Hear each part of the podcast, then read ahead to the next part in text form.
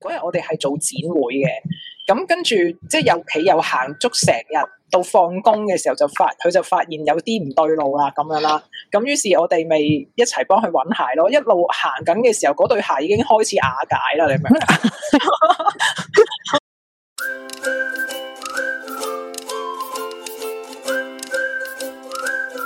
大家好，歡迎嚟到大露台，我係露媚。我係 Kenix，我哋會同你一齊分享生活大小事，睇喂，有咩忙先？緊購物車車啊，好開心啊！睇得睇咗啲咩？睇啲咩？唉，睇翻工用嗰啲嘢真係唔爭氣。你咧？翻工用啲嘢，我我啊，我就自己嘢啦，都係衫褲鞋襪啊，即係有啲誒剛性需求嘅東西。剛性需求， 我諗住問你有咩忙嘅咋，點知你都回應我你購物車車添。咁我哋今集就講下購物車車啦。因為你年尾嘛，Black Friday 啊、雙十一啊、聖誕節啊，咁其實即係都係購物嘅季節啦。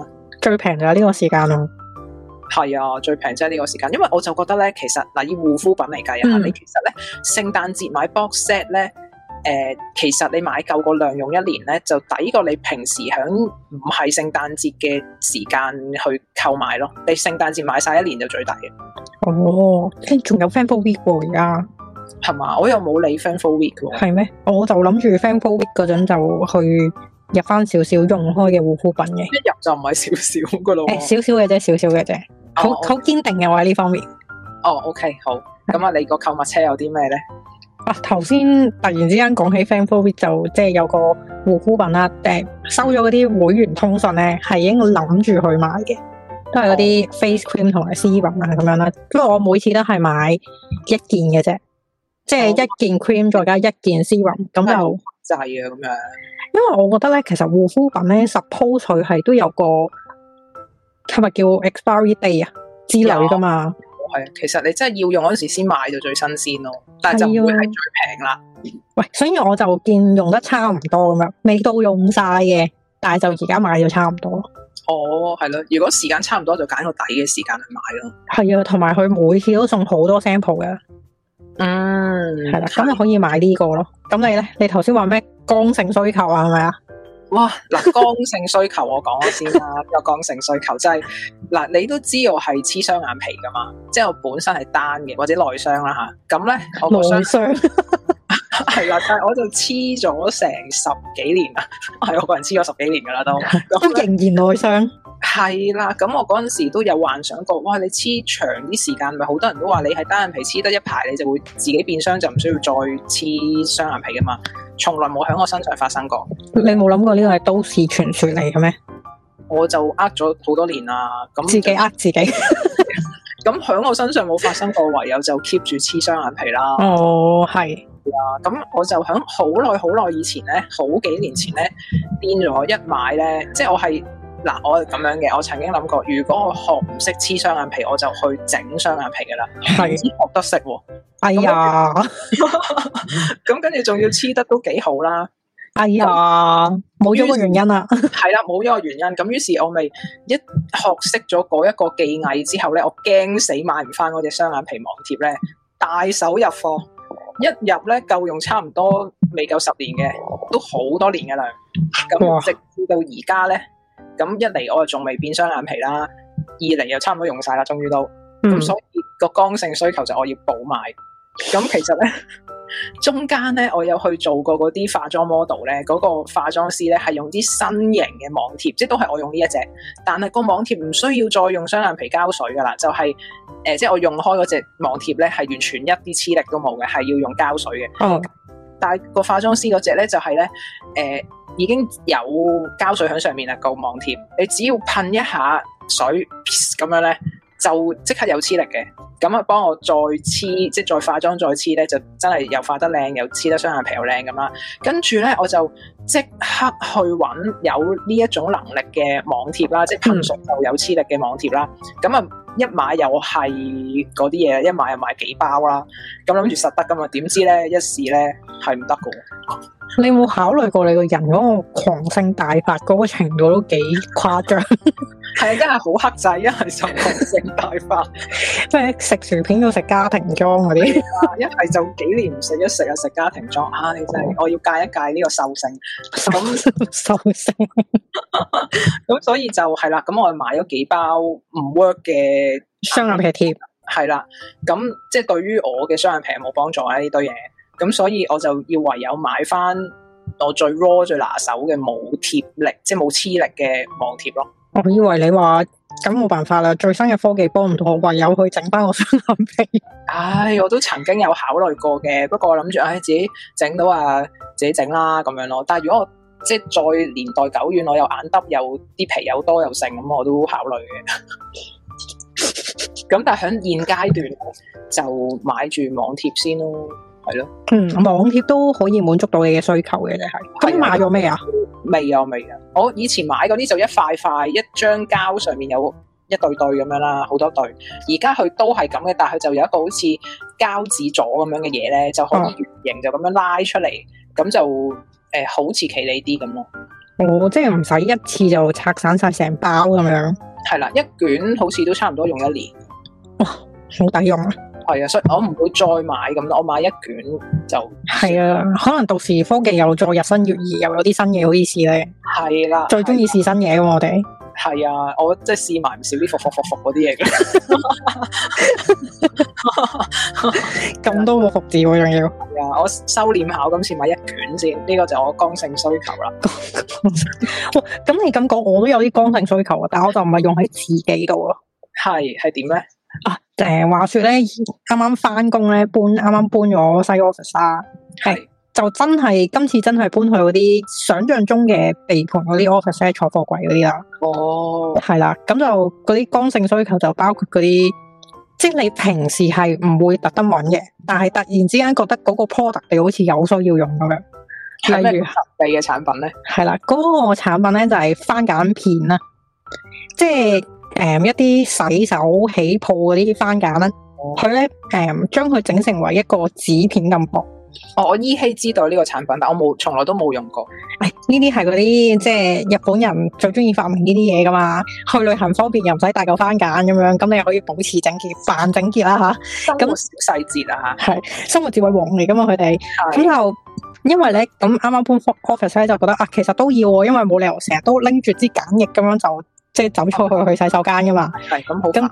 係啦，咁就嗰日咁啱咧就行去 lock on 啦。咁我同我 friend 一齊，我哋講起我就話啊，我明明記得咧，好似有呢啲即係咁便攜嘅洗手嘢賣嘅喎，諗住睇啦，睇極都揾唔到，係啊揾唔到啊，跟跟住住我就就係你要揾就冇嘅。係啊，但係好想買啊嘛，咁於是乎就轉向翻去我哋祖國偉大嘅淘寶啦，嗱，雖然我就戒咗好多年淘寶，但係有陣時真係咧，你響一落街你遍尋不獲嘅時候咧，就你有 keyword，你知道呢件係什麼東西咧，你喺淘寶一定揾到。係啊，真係好方便，撳個掣就揾到。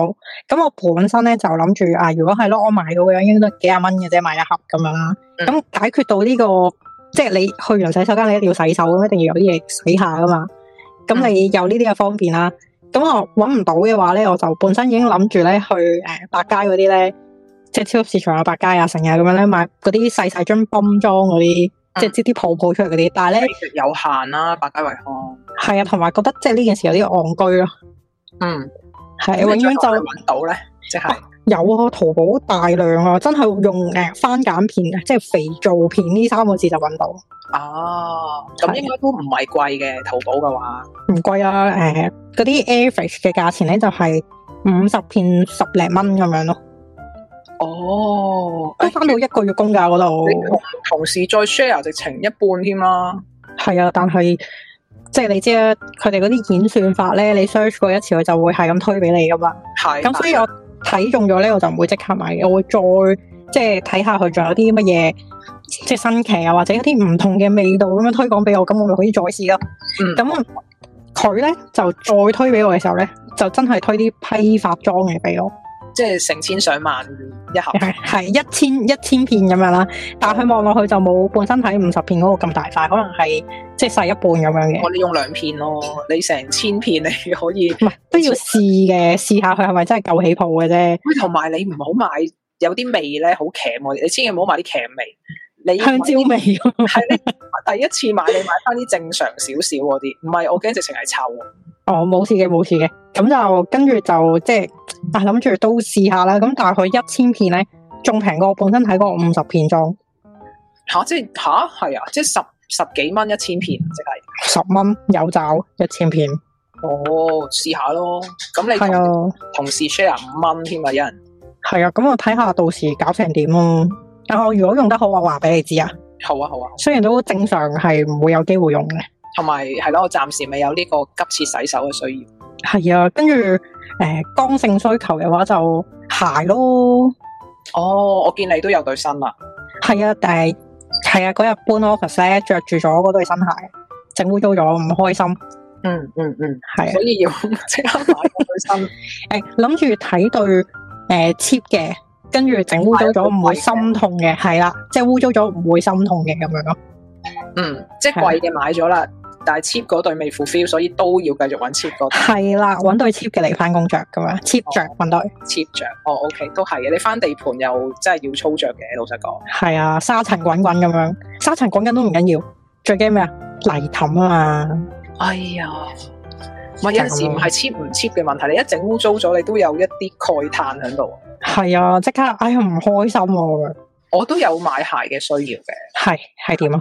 其實我早於一年前我都諗住買對白波鞋襯衫噶啦，嗰陣時就諗住係襯衫用嘅。咁但係一年後，今日我都未買啦。咁咧其實即呢係個冇需 要，嗯即係冇需要係啦，即係冇需要啦。咁但係其實我本身都係着誒呃 Tiger 嗰個波鞋嘅，Tiger 哦日本嗰只 Tiger 牌嗰只咧，因為我就中意啲 steam cut 少少嘅嘅波鞋嘅。嗯，咁然後咧，但係其實我又發現咧，一啲大舊少少嘅波鞋咧，好似襯衫好睇啲。係啊，同埋即係譬如 New Balance 咁樣咧，佢有啲鞋款咧係好收腳嘅，Nike 都有對，亦都係好收腳。係啊但係好大嚿咯，係啦，咁所以年尾就可以睇下呢啲鞋咯。睇咗未啊？未未睇啊，未睇啊，因為又點解咧？因為有喺度俾啲原因，又喺度俾啲原因去即係合理化自己個購物需要，就係、嗱，你 cover 前咧，我諗以前啲粉絲都會知道我間唔時就會着啲衫出嚟影相噶嘛。係咁我好女人噶嘛，係咪先有高踭鞋又剩咁樣啦？咁但係咧係 Covid 前嘅事啦，Covid 後咧，我發現就算你就咁出街翻工或者 whatever 你落街咧，你係睇唔到好多女人着高踭鞋，一兩個女人到嘅啫，好少啊！而家出街因為你 hea 咗啦嘛，有 home office 又唔使翻工又剩，咁你一 hea 開咗咧，你就唔會再着翻高踭鞋噶啦，其實。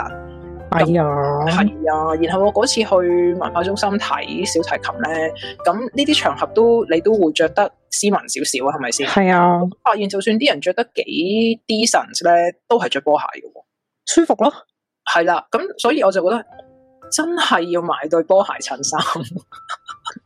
不過你咁樣講起咧，我之前翻學咧嗯都喺中環嗰啲啊嘛，我都見唔到嗰啲四寸高踭鞋嘅喎。冇以前好多，即係我以前成街都係啊嘛，中環 係啊！我嗰嗰陣時係咁着高踭鞋嗰期嘅女人咧，都係係咁着高踭鞋噶嘛。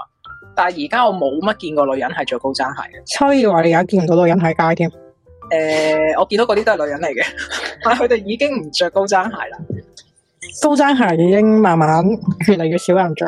係啊，咁係咯，咁我又成櫃都係，我唔會劈晒佢嘅，不過我會可能加多一對到咯，一一兩對白波鞋襯下衫咯。嗯，唔係一對白波鞋喎，一兩對喎，我聽到。哦，係啊，因為我而家着緊對 Tiger 都誒、呃服役咗都一段時間㗎啦。咁我明白嘅，係開始要幫佢湊埋佢嘅接班人啦，啊係咪？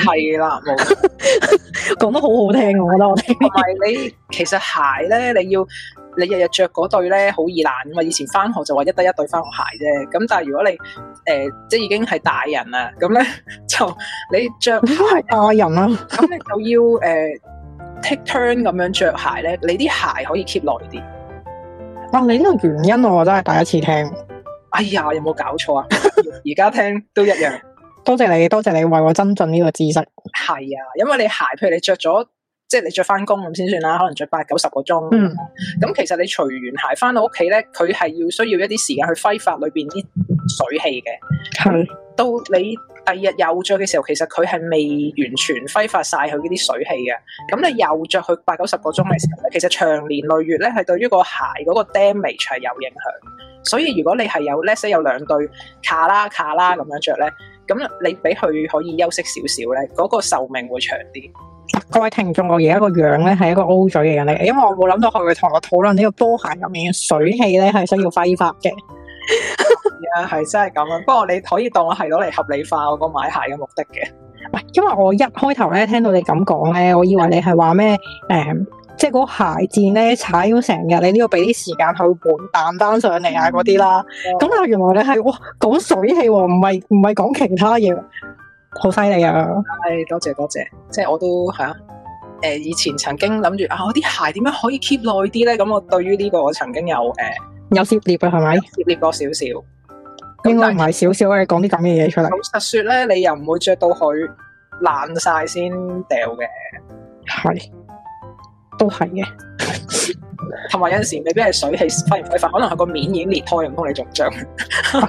唔得啦，唔得啦，咁佢要即刻 urgent 咁樣揾接班人，係啊，通常你都唔會去到呢個咁爛咗。係啊，你唔會去到爛咗，你先至係會有第二對噶嘛。你呢個我真係要分享。我嗰日咧，你咪見到我有對新嘅波鞋嘅。係啊，係啊我買嗰個波鞋嗰一日咧，就係、因為啊，本身着住嗰對即係落雨着嘅膠鞋咧，好似唔係咁舒服，即係嗰啲牌子嗰啲膠鞋咧，好似唔係咁舒服嗯。咁、我就啊買對波鞋嚟換換出嚟啦，咁樣。嗯咁、我有買襪嘅，係啦。嗯咁跟住就買咗啦，跟住我睇咗好耐嘅嗰個款其實，但係一路啲色我都麻麻地，咁我見到佢，咦佢出咗粉紅色嘅喎，仲唔係呼喚我咁樣？佢好係啊呢幾年都見到好多人着呢個款，係啊，咁佢出粉紅色，我心諗仲唔係呼喚我咁樣啦，咁我就買咗啦，於是乎，跟住咧買完隔咗一陣咧，我就發現我着緊嗰對膠鞋咧，個鞋頭開始開口，即係已經唔係唔係張開小嘴咁簡單，係擘大咗鱷魚咁樣擘大咗個口。我跟住我哋心會係買完嗰對波鞋，直情換咗之後先發現佢爛，你呢個 timing 非常之好。係啊，所以即係有陣時就係咁樣啊，見到咦睇下有冇嗰啲色先咁樣，又俾我睇到我即刻買咁樣，好彩我買咗咋， perfect timing。啊係冇買我應該會唔開心咯個人。我你好嗲氣添啊！因為係啊，我試過有同朋友一齊咧，係對鞋已經少少爛嘅時候咧，佢即係佢嗰日我哋係做展會嘅，咁跟住即係又企又行足成日，到放工嘅時候就發佢就發現有啲唔對路啦咁樣啦，咁於是我哋咪一齊幫佢揾鞋咯，一路行緊嘅時候，嗰對鞋已經開始瓦解啦，你明唔明？啊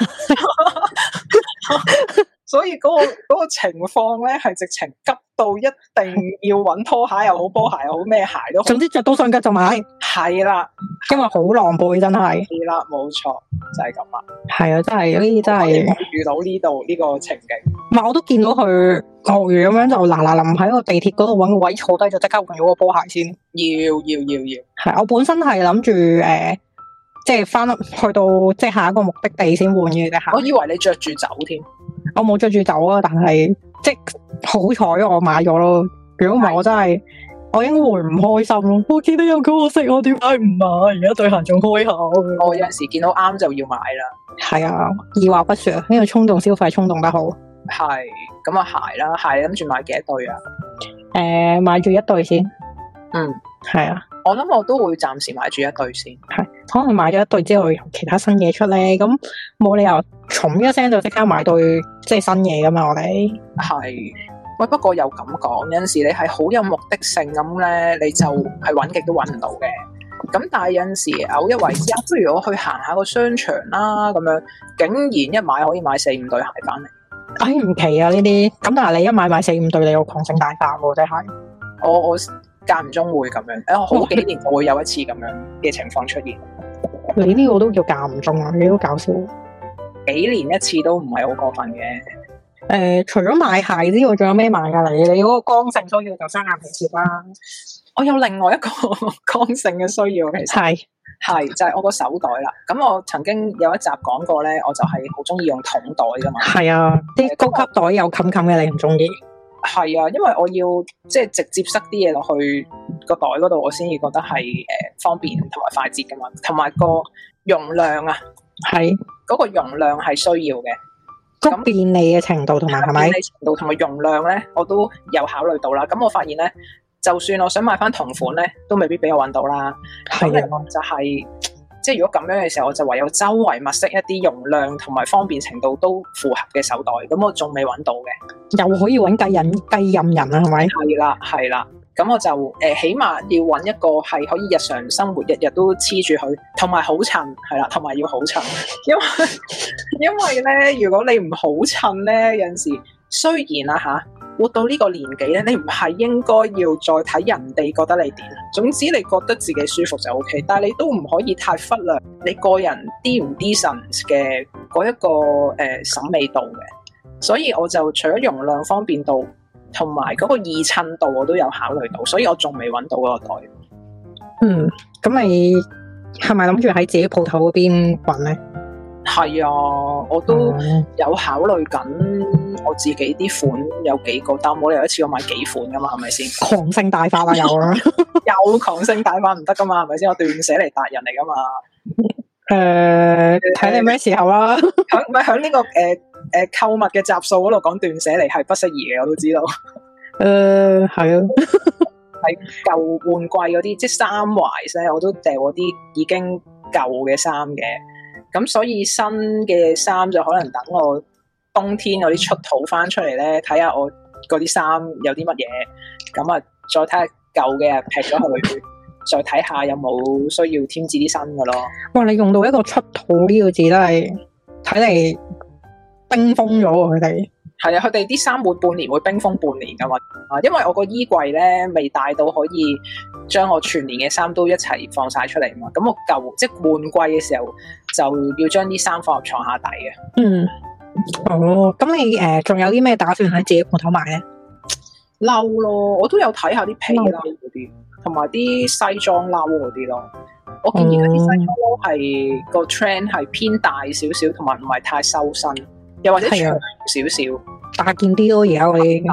啲，咁所以就睇下呃我都因為我又冇乜西裝褸，其實哦，咁買翻件旁身都要嘅。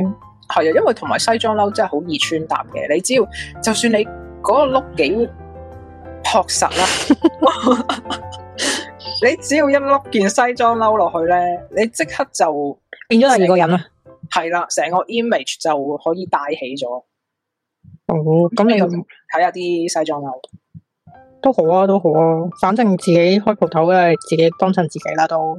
係啦，冇錯。咁我就唔狂性大發嘅，都都係誒、呃、審慎嘅。我聽住先啊，係我聽住先。因為頭先聽落嚟嗰啲都，你啲 planning 都係準備狂性大發嘅。撳唔住啦，已經喺牙罅度流係嗰啲獸性出嚟。買雙眼皮貼都已經狂性大發，我唔信你買衫唔狂性大發。我以不過前抗性大發，每個星期都要買衫。不過我覺得你誒係、因為咁你始終自己即係做 fashion 嘅嘢，咁你都要有翻啲衫襯下先得嘅。